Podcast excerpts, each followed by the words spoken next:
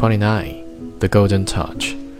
Midas, son of the great goddess of Ida, by a hero whose name is not remembered, was a pleasure loving king of Macedonian Bromium, where he ruled over the Brigians and planted his famous rose gardens. One day, the old hero, Silenus, Dionysus' former teacher, happened to straggle from the main body of the Dionysian army as it marched out the Thrace into Boeotia, and was found sleeping and drunken in the rose gardens.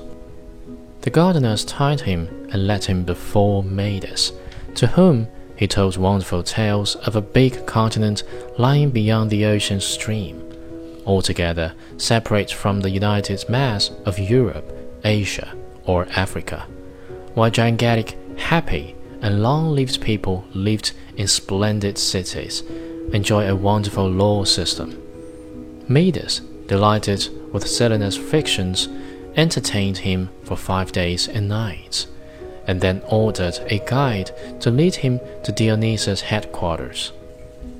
Dionysus, who had been worrying about Silenus, sent to ask how Midas wished to be rewarded.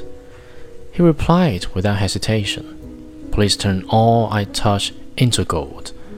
However, not only stones, flowers, and the furnishings of his house turned to gold, but when he sat down to table, so did the food he ate and the water he drank.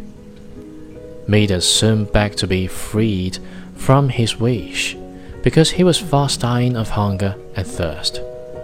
Highly amused, Dionysus told him to visit the source of the river Pactolus and there wash himself. He obeyed and was at once freed from the golden touch. But the sands of the river Pactolus are bright with gold to this day.